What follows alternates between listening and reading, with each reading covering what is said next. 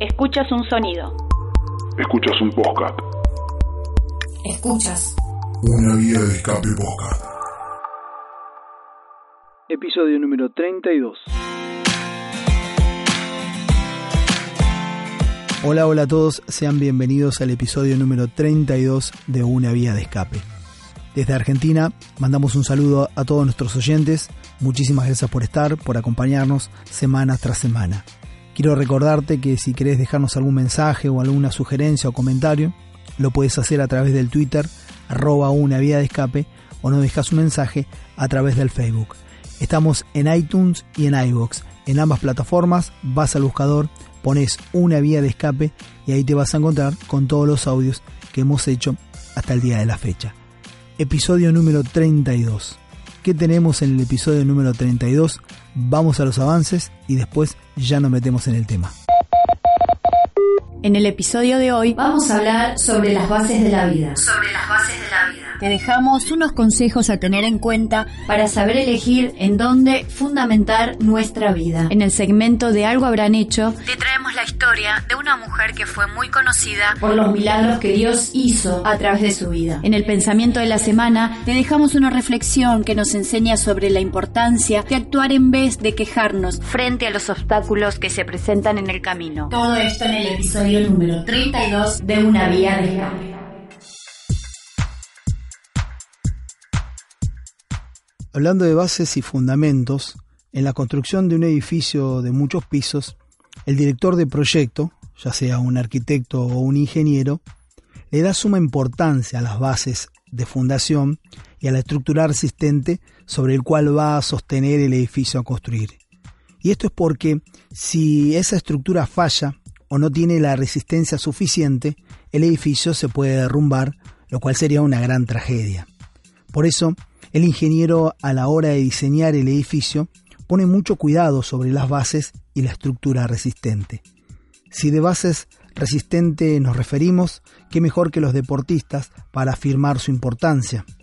Uno de los puntos primordiales que hacen énfasis los instructores físicos o personal trainer es cuando tienen que preparar a un deportista para una competencia de alto nivel, eh, ellos hacen mucho foco en lo que se dice resistencia a base o también denominada resistencia muscular.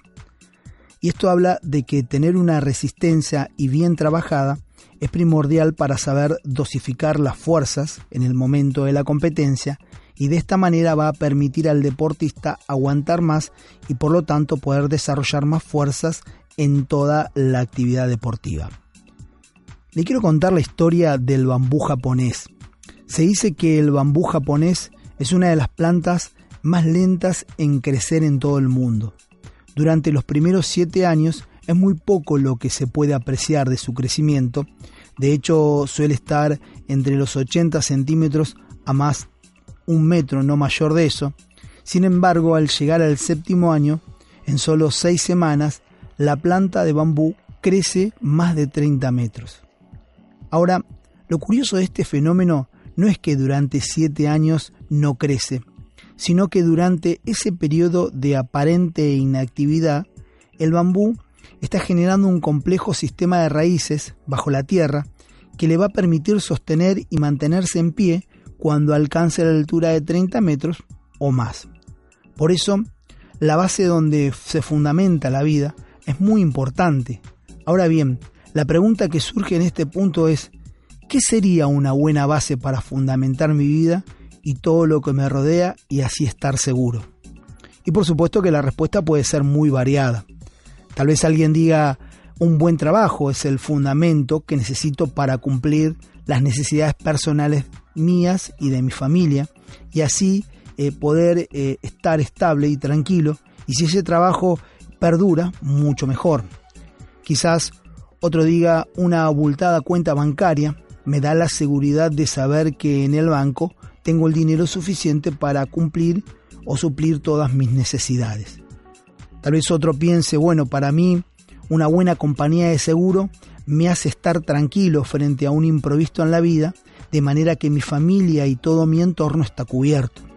Tal vez alguien, por otro lado, piense tener una casa grande es la base para estar tranquilo y saber que en ella puedo encontrar un verdadero refugio. Y digo, son diferentes respuestas que cada uno puede eh, tomar o apreciar frente a esta pregunta. Ahora, ¿qué dice la Biblia, o mejor dicho, qué dice Jesús ante la pregunta de fundamentar eh, la vida, o mejor dicho, de dónde fundamentar nuestra vida? Mateo capítulo 7, versículo 24 al 27, Jesús dijo el siguiente ejemplo, hablando de dónde y cómo fundamentar la vida. Y dice, cualquiera pues que me oye estas palabras y las hace, le compararé a un hombre prudente que edificó su casa sobre la roca. Descendió lluvia, y vinieron ríos, y soplaron vientos, y golpearon contra aquella casa, y no cayó, porque estaba fundada sobre la roca. Pero cualquiera que me oye estas palabras y no las hace, le compararé a un hombre insensato que edificó su casa sobre la arena, y descendió lluvia, y vinieron ríos, y soplaron vientos, y dieron con ímpetu contra aquella casa, y cayó, y grande fue su ruina. Jesús estaba dando el ejemplo en aquel momento aquellas personas que la, la estaban escuchando, y les hablaba de la importancia de tener en cuenta todas las enseñanzas que él estaba dando y de qué manera fundamentar su vida. Por eso daba la comparación de una persona que había fundado su casa sobre una roca, sobre algo estable, sobre algo firme, y que vinieron todas las tempestades de la vida, pero que esa casa se pudo mantener en pie. Pero también daba el ejemplo de una persona que quizás no le dio mucha importancia a dónde fundamentar su casa, e hizo su casa sobre la arena, sobre un terreno quizás no firme, un terreno endeble, y dice la historia que cuando vinieron las tempestades de la vida, la casa se derrumbó y fue grande su ruina. Por eso Jesús hacía mucho énfasis en dónde fundamentar la vida y de qué manera. Él daba eh, el ejemplo este, pero también decía, tengan cuidado, tengan cuidado las palabras que escuchan, los consejos que siguen. Por eso yo quiero dejarte eh, algunas claves, algunos consejos que te van a ayudar a saber elegir dónde y cómo fundamentar tu vida. En el momento que tomes la decisión de fundamentar tu vida, yo quiero dejarte algunos consejos que la palabra de Dios nos da y que nos van a ayudar seguramente para tomar las mejores decisiones. Lo primero que tenemos que hacer en el momento de elegir dónde fundamentar nuestra vida es conocer y saber qué nivel de protección y confiabilidad me da esa base en la cual yo voy a decidir fundar mi vida. Es decir, eh, qué tipo de base y qué tipo de fundamento tiene, qué tipo de protección y qué tipo de confiabilidad. O sea, es algo confiable, es algo que realmente me genera una protección y yo realmente puedo estar tranquilo. Tiene una alta confiabilidad, lo que me promete me lo va a cumplir. Digo, uno tiene que prestar atención y observar también esto. ¿Qué dice la Biblia? San Juan capítulo 16, versículo 33, dice, dijo Jesús, estas cosas os he hablado para que en mí tengáis paz en el mundo tendréis aflicción, pero confiad, yo he vencido al mundo. Jesús estaba diciendo, en la vida vamos a tener un montón de situaciones, en la vida vamos a vivir un montón de tempestades, tormentas, problemas y muchas cosas, pero tengan confianza, estén tranquilos, porque yo voy a estar al lado de ustedes, yo voy a estar acompañando, yo ya he encontrado la solución a este problema y los quiero ayudar. Por eso, cuando uno va a elegir va a decidir en dónde fundamentar su vida, uno tiene que saber qué tipo de confiabilidad, qué confianza me da. ¿Me va a cumplir lo que me promete? ¿Me va a cumplir lo que me está diciendo en el momento que yo estoy decidiendo? Por eso es muy importante este primer punto. Lo segundo, ¿qué trazabilidad en el tiempo tiene ese fundamento en el cual yo voy a poner mi vida? Esto habla de cuánto tiempo va a durar, de cuál es el tiempo que va a perdurar, si en el tiempo se va a mantener eh, eh, estable de la misma manera, no va a cambiar. Porque a veces uno, y todos sabemos que las cosas con el tiempo siempre van cambiando. Eh, de hecho, uno mismo no es la misma persona cuando éramos más jóvenes que quizás cuando vamos avanzando en años. Por eso es muy importante saber esa trazabilidad en el tiempo, saber estar seguro de que eso no va a cambiar. Que si hoy yo tomé la decisión y pasa X determinado tiempo, va a seguir con la misma opinión y de la misma manera, no me va a cambiar, no me van a decir, bueno, pero eso era otra época y yo te prometí eso y ahora las cosas cambiaron. El libro de Hebreos, capítulo 13, versículo 8 dice que Jesucristo es el mismo ayer, hoy y por los siglos, que está diciendo que lo que Él promete, lo que Él ofrece a cada persona no cambia con el tiempo. No es que te dijo, bueno, esto yo te lo permití cuando eras joven, pero ahora que sos grande, tenés familia, tu vida cambió y ya no te puedo dar lo mismo. Digo, muchas veces pasan. A veces uno contrata determinadas cosas en la vida y, y vieron que con el tiempo es como que va cambiando. dice, bueno, por eso era en un momento, las cosas cambiaron. La Biblia habla de que Jesucristo siempre es el mismo, que Dios no cambia, que cuando Él decide proteger, guardar o darnos eh, eh, un proyecto de vida, Él no lo cambia. Él sigue siendo el mismo y sus palabras se mantienen con el tiempo. Y lo tercero, ¿qué recompensa final me da ese, ese fundamento en el cual yo deposito mi vida? ¿Qué beneficios me da confiar en esos fundamentos y qué eh, recompensa final voy a lograr al decidir yo dejar mi vida, mi familia, mis seres queridos sobre esa base?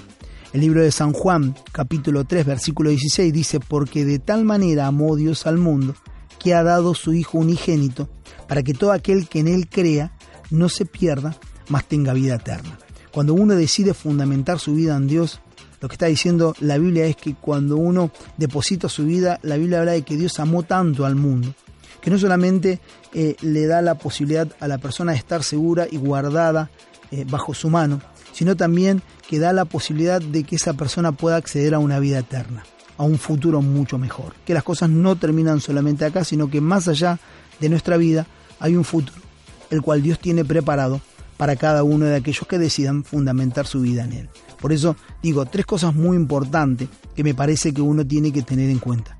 Primero, qué nivel de protección, qué confiabilidad me da ese fundamento que voy a utilizar en mi vida qué tipo de trazabilidad en el tiempo, va a cambiar, no va a cambiar y qué recompensa final. Al final de mi vida yo decidí confiar eh, eh, en tal persona, al final de mi vida, qué frutos, qué recompensa me va a dar. Por eso digo, insisto, hacer una buena base es poder eh, confiar en Dios, es poder depositar tu vida y saber de que Él va a estar acompañando nuestra vida hasta el final y que al final vamos a tener una recompensa que podamos en este tiempo fundamentar nuestra vida sobre la roca, que es Jesucristo.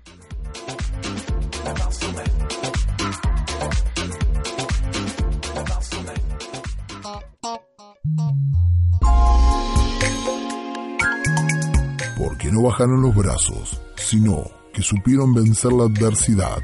Ahora, en una vía de escape, te presentamos Algo habrán hecho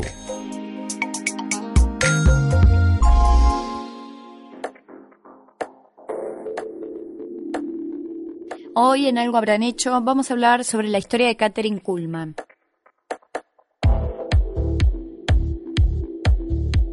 Conocida como la mujer que cree en los milagros, su frase célebre de la reconocida predicadora y evangelista estadounidense, quien por el poder del Espíritu Santo realizó muchos milagros. Catherine Kuhlman nació el 9 de mayo de 1907 en Concordia, Missouri, de padres alemanes, siendo ella una de cuatro hijos de este matrimonio. A la edad de 14 años entregó su vida a Dios en una pequeña iglesia metodista. Acostumbraba contarle todo a su padre y en sus propias palabras comentó que se lanzó sobre él y le dijo, papá, Jesús ha entrado en mi corazón. Él, sin mostrar ninguna emoción, solo dijo, me alegro. A los 16 años se graduó de la escuela secundaria. Su hermana Mirle, la mayor, se había casado con el evangelista Everett Parrott en 1924, Mirle y Catherine persuadieron a sus padres para que ella viajara con ellos durante el verano. En ese momento los Parrot tenían su residencia en Oregon. Sus padres estuvieron de acuerdo que fuera a ayudar y ella trabajó con ellos durante ese tiempo. Al término del verano, ella decide quedarse durante los siguientes cinco años. Durante su vida relató muchas veces la historia de cómo respondió a lo que parecía ser un llamado soberano proveniente en forma directa del Espíritu Santo no de ninguna persona. Ella venía de un trasfondo religioso más que espiritual, ya que las iglesias a las que asistía nunca hacían llamados para recibir la salvación. Para entonces había conocido a un renombrado maestro y evangelista, el doctor Charles Price, quien tenía un ministerio de sanidad, quien le enseñó sobre el bautismo en el Espíritu Santo. Catherine trabajaba en la casa para aliviar cualquier carga que su presencia pudiera significar, y pasaba muchas horas leyendo y poco tiempo después Ellen y Catherine decidieron separarse de los Parrot. Un pastor de Boyce le ofreció la posibilidad de predicar en un pequeño salón de billar que había sido reacondicionado para servir como salón de reuniones. Ese fue el comienzo del ministerio de Catherine Kuhlman. En 1933 la depresión tenía a la nación en decadencia, sin embargo, ella decía que si servimos a un Dios de recursos limitados, entonces estamos sirviendo a un Dios equivocado. Catherine vivía bajo el principio de la fe.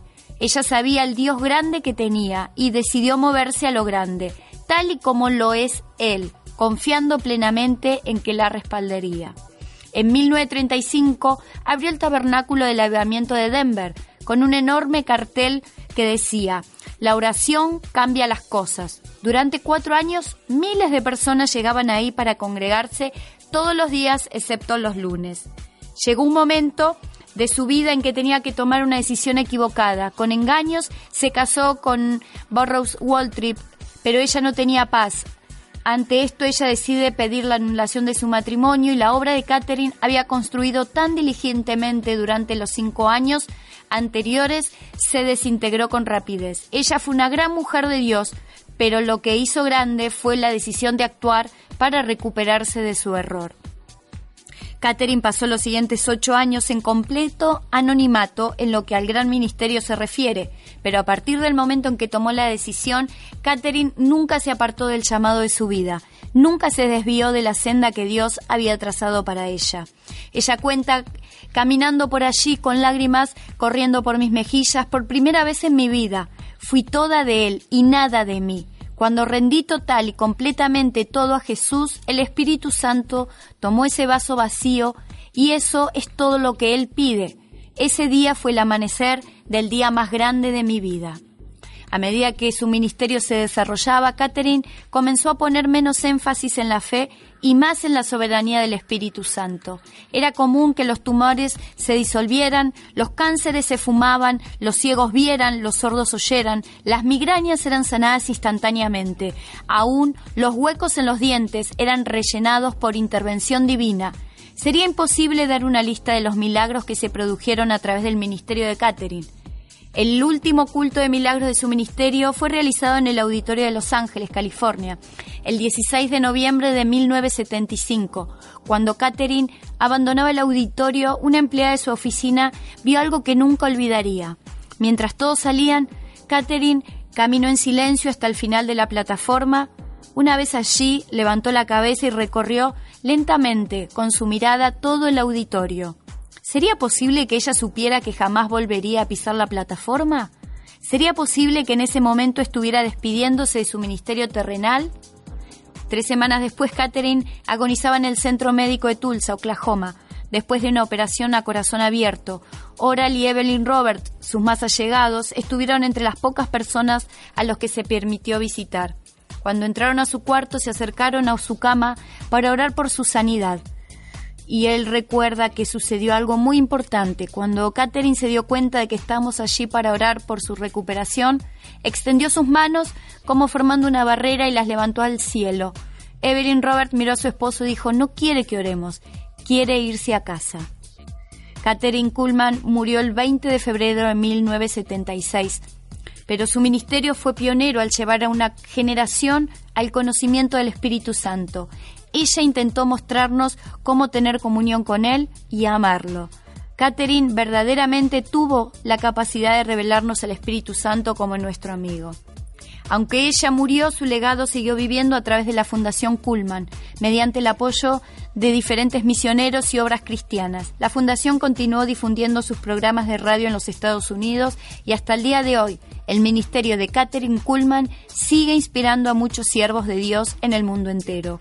Y esta es una famosa frase que ella siempre comentaba. El mundo me ha llamado tonta por haberle dado mi vida entera a alguien que nunca he visto.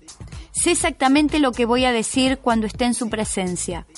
Cuando mire el maravilloso rostro de Jesús, tendré solo una cosa para decirle. Lo intenté. Me entregué lo mejor que pude. Mi redención será completada cuando me encuentre frente a quien lo hizo todo posible. Espero que te haya gustado esta historia. Nos encontramos la próxima semana.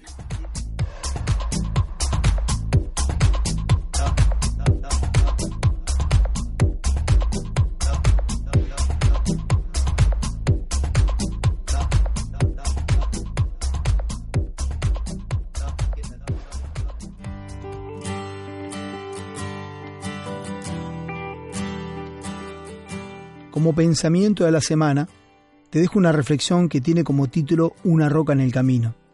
Y dice que hace mucho tiempo un rey colocó una gran roca obstaculizando un camino, luego se escondió y observó para ver si alguien quitaba la roca. Algunos de los comerciantes más importantes del reino pasaron por el camino y simplemente giraron y pasaron al lado de la roca. Muchos culparon al rey ruidosamente de no mantener los caminos despejados, pero ninguno hizo algo para sacar la piedra del camino. Luego pasó un campesino con una carga de verduras. Al aproximarse a la roca, el campesino puso su carga en el piso y trató de mover la roca a un lado del camino. Después de empujar y fatigarse mucho, por fin lo logró. Mientras recogía su carga de vegetales, vio una bolsa en el suelo justo donde había estado la roca. Abrió la bolsa y dentro de ella encontró una cartera que contenía muchas monedas de oro y una nota del mismo rey indicando que el oro era para la persona que removiera la piedra del camino. El campesino aprendió lo que otros nunca entendieron. Cada obstáculo presenta una oportunidad para mejorar si se actúa en vez de quejarse. Que en esta semana podamos quitar esas piedras que se presentan en nuestro camino, que quitemos la queja, que quitemos la bronca y la amargura y comencemos a actuar caminando en fin del propósito que Dios ha puesto en cada una de nuestras vidas.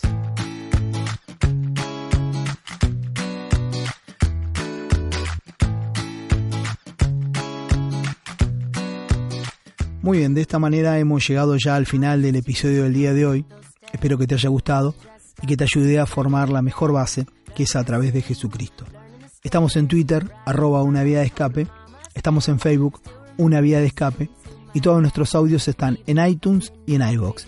Vas al buscador de ambas plataformas, pones una vía de escape y te vas a encontrar con todos los audios que hemos hecho hasta el día de la fecha. Hasta aquí hemos llegado. Nada más. Que Dios te recontra bendiga. Nos reencontramos en la próxima.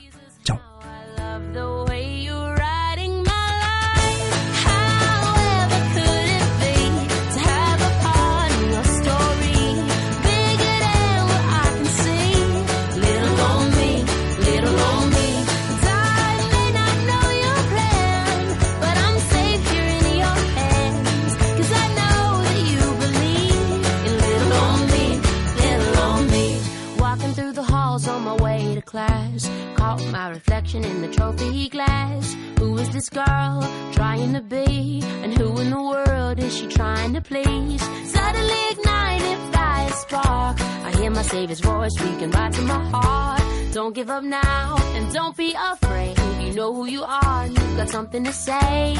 And those memories are still burning bright. Oh, Jesus, how I love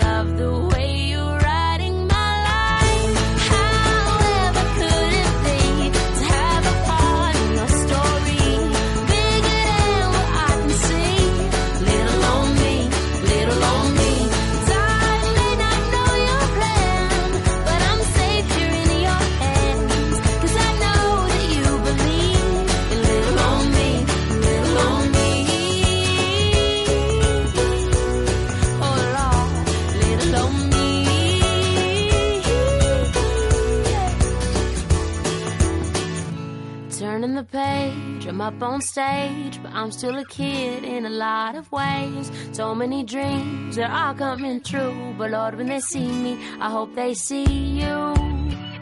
Nothing but you.